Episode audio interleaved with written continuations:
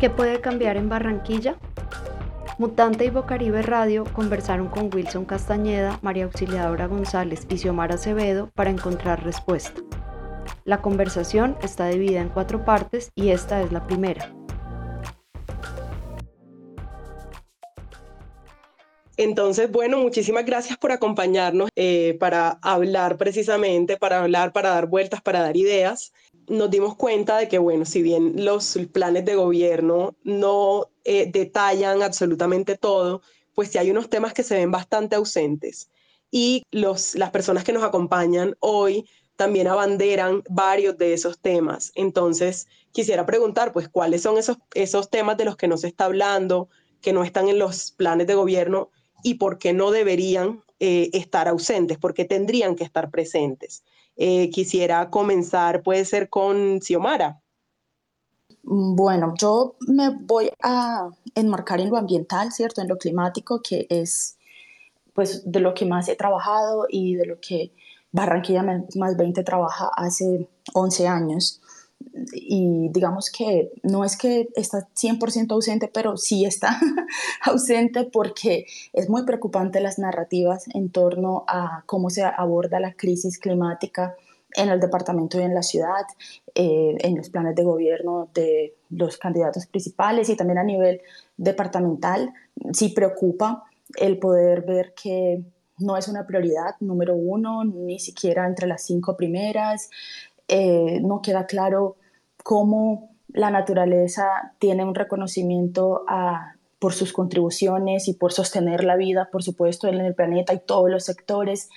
Y sí es bastante frecuente el lenguaje sobre eh, que pasan en un segundo y tercer plano, la protección de la biodiversidad, la acción climática, la reducción de emisiones de gases de efecto invernadero, que esos temas además son temas prioritarios en el mundo, ¿sí? Y también pues eh, digamos que está muy, muy latente a nivel nacional. No se ve cómo Barranquilla va a ayudar a las metas nacionales de reducción de emisiones y de adaptación al cambio climático, mucho menos se ve cómo vamos a asegurar que los ecosistemas que están en un alto nivel de degradación puedan tener una conservación y mucho menos se ve los asuntos de democracia ambiental, por lo que yo también de entrada quería empezar por un poco el contexto de, pues para, para quienes de pronto no saben, hay una gran crisis de democracia ambiental en Barranquilla y en el Atlántico en el que no hay un diálogo ni una interlocución con las organizaciones, con los procesos comunitarios, con las personas interesadas en la protección y en la defensa y en la conservación de los ecosistemas y, demás. No hay acceso a la información y muchas de las estrategias que se difunden a nivel de redes sociales y digamos en campañas y demás no tienen ninguna validación comunitaria ni ¿cierto? Ni de parte de sociedad civil. Entonces, casi que todo se define de una manera unilateral, con una pues, gran captura corporativa y del sector privado y en la que también pues, no se ven reflejadas las prioridades, ni los conocimientos, ni los derechos de la ciudadanía. Entonces es bastante preocupante cuando en esos planes de gobierno se lee que se va a fomentar más la inversión privada con un punto de vista climático. O sea, no hay un punto de vista climático, no tiene sentido esto. La crisis climática, la crisis de la biodiversidad, la crisis de la contaminación condicionan lo que tiene que hacer un territorio y no lo inversa. Entonces, solo por poner un ejemplo y, sobre todo darles un contexto, porque digamos que si bien si queremos analizar un poco los planes de gobierno y demás, eh, todo esto es también modelo ha agotado la democracia ambiental en la ciudad y en el departamento y eso tiene obviamente unas consecuencias muy graves en nuestra capacidad de adaptación, en nuestra capacidad de responder a la crisis climática y también en, que, bueno, estamos básicamente eh, marginalizados, ¿cierto?, de, de toda esta toma de decisiones en asuntos ambientales en la ciudad. Gracias, Xiomara. Creo que es un llamado bien importante el que haces, sobre todo como no solo al modelo, sino también a la forma en la que se tramita ese modelo, ¿no? Sin consultar y sin participación de la sociedad civil. Mm, quisiera entonces continuar con Wilson. Eh, ¿qué, temas ves ausentes eh, y, cuál es el panorama también de esos temas que están ausentes? Eh, gracias. Mire, cuando uno se acerca al programa de desarrollo, a los programas de desarrollo propuestos en Barranquilla, pero sobre todo al programa de, al programa de gobierno, perdón, propuestos en Barranquilla, sobre todo al programa de gobierno del candidato que puntea en las encuestas, se da cuenta de que se hace realidad lo que la sociología política viene denunciando desde los años 70, que es esa política puesta en escena, esa política del espectáculo. Y es que básicamente en Barranquilla en los últimos 20 años eh, hemos estado sometidos a, una narrativa que no está construyendo un proyecto político de la ciudad con la ciudadanía, sino que está imponiendo un proyecto político para la ciudad eh, encabezado por un clan eh, familiar que pues ha tenido su fachada en el partido Cambio Radical. A partir de ello, la ausencia de construcción colectiva, la ausencia de espacios de escucha, la ausencia de, deliberación, no es un asunto que aparece solamente en campañas políticas o en procesos electorales, sino que quienes vivimos en Barranquilla eh, nos están condenando, si no fueran por nuestras prácticas de resistencia, a vivir en una ciudad que no debate, que no dialoga, que no polemiza, que no genera sentido crítico de las cosas. Y eso tiene que ver porque se está construyendo un, modelo de ciudad milagro, un modelo de ciudad ideal, un modelo de ciudad recuperada, y parece que eh, eh, eh, en la medida que ese modelo crece, también crece el interés de la despolitización de la ciudadanía por parte de su clase política. En torno a eso, cuando uno se enfrenta al programa de gobierno y acogiendo también la invitación de hablar desde lo que, desde lo que, desde lo que yo hago, em, en el país hay hoy dos grandes debates eh, que uno esperaría encontrar en el programa, en el programa de gobierno de las candidaturas eh, y que son los grandes ausentes. Eso también explica por qué Barranquilla y a veces el Atlántico como departamento son territorios de espaldas a la realidad del país. De un lado, toda la agenda de construcción de paz. Hay una ausencia de preguntarse por el compromiso de la consolidación de la paz en, en los programas de gobierno, particularmente en el del candidato con mayor opción de ganar el 29 de octubre. Hay una desconexión con las recomendaciones de la Comisión de la Verdad.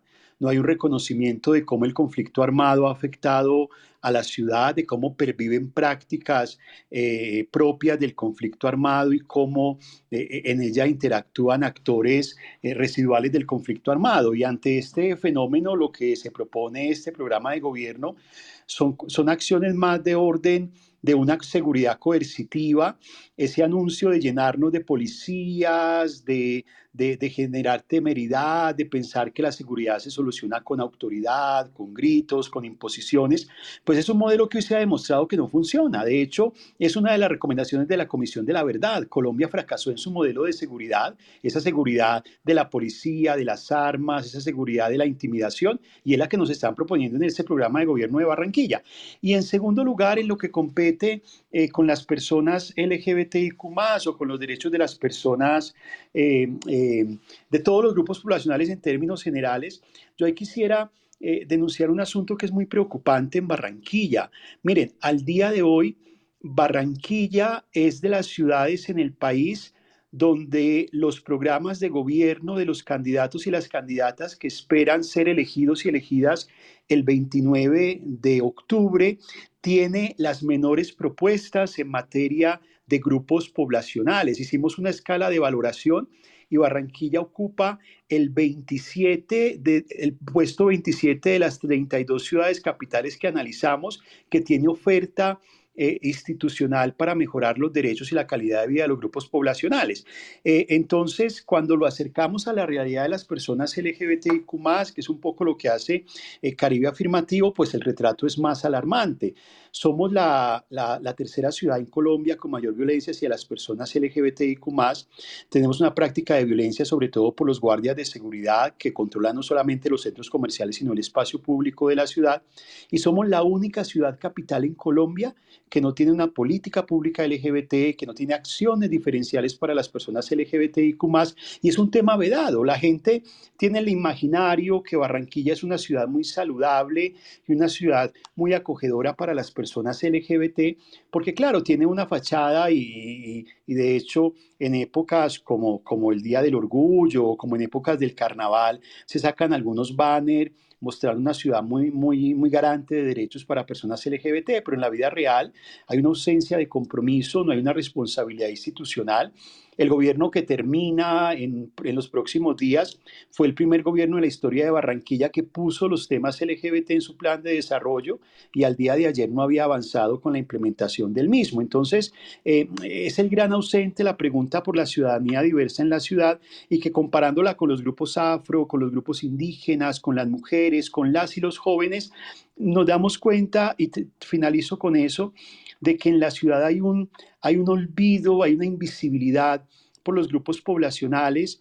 y sobre todo cuando los grupos poblacionales reclaman derechos, reclaman calidad de vida, reclaman una ciudad que no sea simplemente un proyecto de embellecimiento arquitectónico, sino que responda a unas lógicas y realidades de los grupos poblacionales que quieren sentirse eh, eh, parte de la ciudad y que quieren apropiarse de la ciudad, pues la ciudad responde con, silenciamiento y, con, con olvido. Y eso es un poco lo que se lee en los programas de gobierno. Y pues lastimosamente decirle a la ciudadanía barranquillera que eh, los programas de gobierno que nos han puesto sobre la mesa para que salgamos a votar el 29 de octubre en las urnas y elijamos alcalde de, de, la ciudad de Barranquilla, eh, porque lastimosamente todos eh, eh, más o menos tienen el mismo ejercicio, terminan siendo programas de gobierno que son muy tímidos y carecen mucho de oferta institucional para mejorar la calidad de vida de los grupos poblacionales históricamente marginados y excluidos.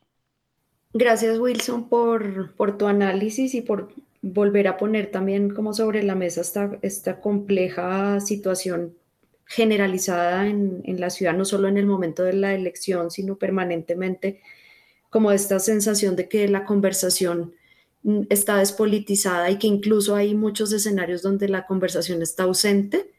Eh, y antes de darle la palabra a Mausi, y que me parece además muy interesante que puede seguir también como con esta línea alrededor de la poca presencia de, propuestas en materia de, distintos grupos poblacionales, quisiera mencionar dos cifras que encontramos preparando este espacio. Una tiene que ver con la altísima cifra de informalidad en el empleo, eh, con una tasa de desocupación entre junio y agosto del 5.6% para los hombres y del 12% para las mujeres, que es bastante preocupante. Y por otro lado, una cifra que ya está bastante desactualizada, que es de diciembre de 2019, que es de mm, más de 99 mil personas venezolanas que habían llegado a la ciudad, eh, según las cifras de Migración Colombia. Entonces, pues una ciudad en la que evidentemente no, no, todo, el, no todo el que la vive la goza. Entonces, Mausi, te doy la palabra para que nos cuentes cuáles son como esos temas ausentes de los planes, de los programas de gobierno de los candidatos y por qué no deberían estar ausentes de los mismos. Muchísimas gracias. Mira, eh, creo que me uno a mis colegas, a, mis compañeros de panel, a, a Xiomara y, al compañero de, de Wilson, Caridad Afirmativo, eh, para decir que hay temas ausentes, que es grave que en el 2023 estén ausentes. Y que, como muy bien dijo Wilson, le estamos dando la espalda a conversaciones, a avances, a intentos que ya se vienen realizando desde hace muchos años en otras ciudades eh, de Colombia el tema puntual que a mí, pues es el que a mí me, ocupa dentro de mis investigaciones son mujeres, ¿verdad? Y si vamos a revisar el, programa de gobierno, la propuesta que tiene eh, todos los candidatos, pero particularmente aquel que creemos que puede ganar el 29 de octubre, según las, cifras que ustedes compartieron eh, más ahorita al inicio del encuentro. Eh, si ustedes van, revisan, no hay ni, un sola, ni una sola estrategia para las mujeres. Y esto es supremamente preocupante. Y cuando hablo de mujeres, hablo de mujeres diversas, ¿verdad? De todo tipo de, de, antecedentes, de todo tipo de grupos, eh, etcétera, etcétera.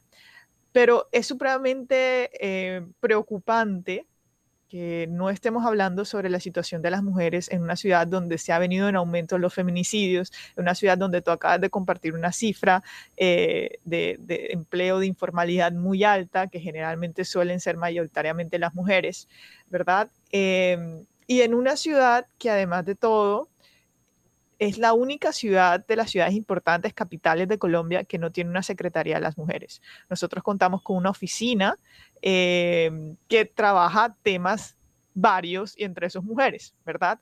Eh, que yo sé por el trabajo que ellas han realizado, digo ellas porque la gran mayoría son mujeres las que se encuentran en esa oficina, eh, han realizado un trabajo con las uñas. Pues ellos ah, realizan muchas cosas, pero es un es una es un estatus, esa oficina es un estatus donde no tiene suficiente influencia administrativa ni financiera para poder generar iniciativas, programas, proyectos eh, de gran alcance para las mujeres. Entonces, es preocupante que el posible próximo alcalde de Barranquilla no tenga ni por ahí la palabra mujeres, eh, siendo propositivo e intencional para poder generar proyectos, propuestas importantes para las mujeres. Ahora, también hay otra cuestión que ni siquiera sale de manera transversal en ninguno de los elementos que se, muestran en el programa, lo cual es preocupante. Em, y por otro lado, eh, no existe, pero también me preocupa un poco eh, que la visión que se ha tenido hasta el momento, estos últimos 16 años eh, que hemos hablado del, partido que ha estado en el poder, es que, han sido programas para las mujeres principalmente muy paternalistas, ¿verdad? Eh, poco, digamos, poco revolucionarios en su estructura, muy asistencialistas. Entonces también hay una preocupación porque nuevamente se toma este tema y las dificultades y las problemáticas de las mujeres de una manera muy superficial. ¿Verdad?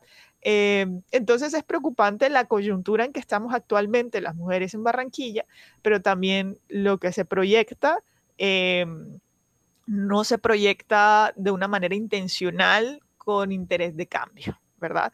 Y esto es preocupante, eh, ya que puede seguir entonces este mismo mantenimiento o se, ¿cierto? Se sostiene eh, este tipo de, de, dinámica dentro de la ciudad donde no tenemos datos claros sobre, por ejemplo, dónde eh, suceden los mayor tipo de feminicidios, cuáles son, eh, donde hay datos totalmente dispersados, tú tienes que ir a un lado, a otro y otro, porque no tenemos datos suficientes de las mujeres, eh, donde no hay programas, como acabo de decir, que tengan una, un, apacalamiento muy bueno o, profundo para hacer cambios estructurales dentro de las posibilidades y oportunidades que de verdad necesitan las mujeres. Entonces no tenemos datos, no contamos con programas y no tenemos a nivel institucional, ¿verdad? Un, una, un ente como un tipo secretaría que tenga una interlocución administrativa de pares con otras secretarías y tampoco claramente financiera.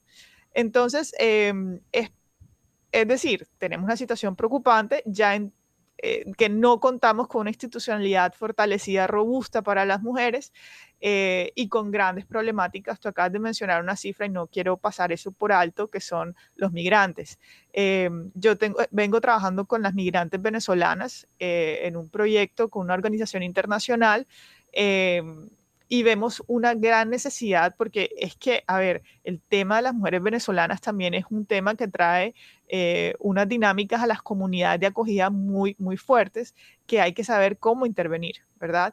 Y afortunadamente existen ciertos organismos internacionales que apoyan este tipo de, de, integración social, este tipo de, de relacionamiento, este tipo de encontrar oportunidades para las mujeres migrantes, pero también hay una gran ausencia acerca de la vulnerabilidad de estas mujeres migrantes. Obviamente los hombres también y la aprobación LGTBIQ que también viene de Venezuela, pero eh, hay un tema importante con las mujeres eh, venezolanas que hay que mirar cómo, cómo apoyamos, pero también cómo generamos oportunidades ah, para estas mujeres.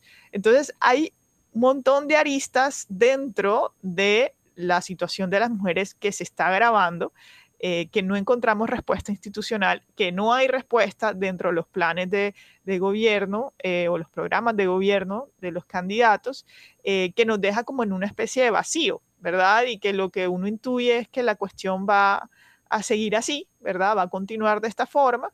Em, y, y, es bastante desolador por ese lado, ¿verdad? Y, siento mucho lo que, y digo, me replico bastante lo que acaban de decir los anteriores, eh, las anteriores comentadores, y es acerca de, de, esta, de, este, tepa, de este tipo de, de, de, mensaje, un poco maquillaje, ¿no? Un poco este, estos temas tan delicados, tan importantes hoy en día en la sociedad, se, se, se tocan de una manera muy superficial o ni siquiera aparecen en los planes de gobierno. Entonces, pues eh, creo que eso sería hasta el momento mi, reflexión y podríamos hablar de otras cosas también referente a elecciones y Barranquilla y las mujeres, por ejemplo, que no hay ni una candidata a alcaldesa, eh, que tampoco porque hay una, una candidata a alcaldesa implica que, la cosa cambie, porque sabemos que eso depende de la agenda política de la, de la candidata. Y que obviamente también hay muy pocas candidatas siendo eh, cabeza de lista dentro del Consejo, por ejemplo.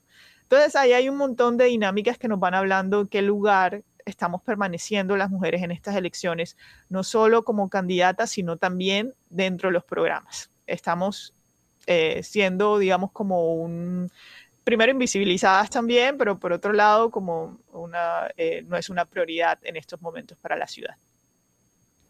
Gracias, María Auxiliadora, por tu por, los puntos que pone sobre la mesa, sin duda preocupantes tanto como los que Wilson y Xiomara pusieron previamente. Y naturalmente además lo más preocupante es que no son los únicos eh, temas ausentes de los programas, pero como obviamente no podemos poner todo sobre la mesa, creo que con este panorama que ustedes nos han compartido, podemos ya tener como una visión general de unas grandes ausencias en los programas eh, grandes ausencias que además no se corresponden con la realidad de la ciudad, que es lo que es más complejo, y no solo no con la realidad de la ciudad, sino también en su relación con otras situaciones en otras ciudades del país. Esta es la primera de cuatro reflexiones. Te invitamos a escuchar la segunda. Wilson Castañeda, director de Caribe Afirmativo, María Auxiliadora González, docente e investigadora de la Universidad del Norte, y Xiomara Acevedo, coordinadora de Barranquilla Más 20, conversaron con Beatriz Valdés de Mutante y Belén Pardo de Bocaribe Radio. La conversación completa ocurrió el 12 de octubre de 2023 en el Twitter arroba mutanteorg.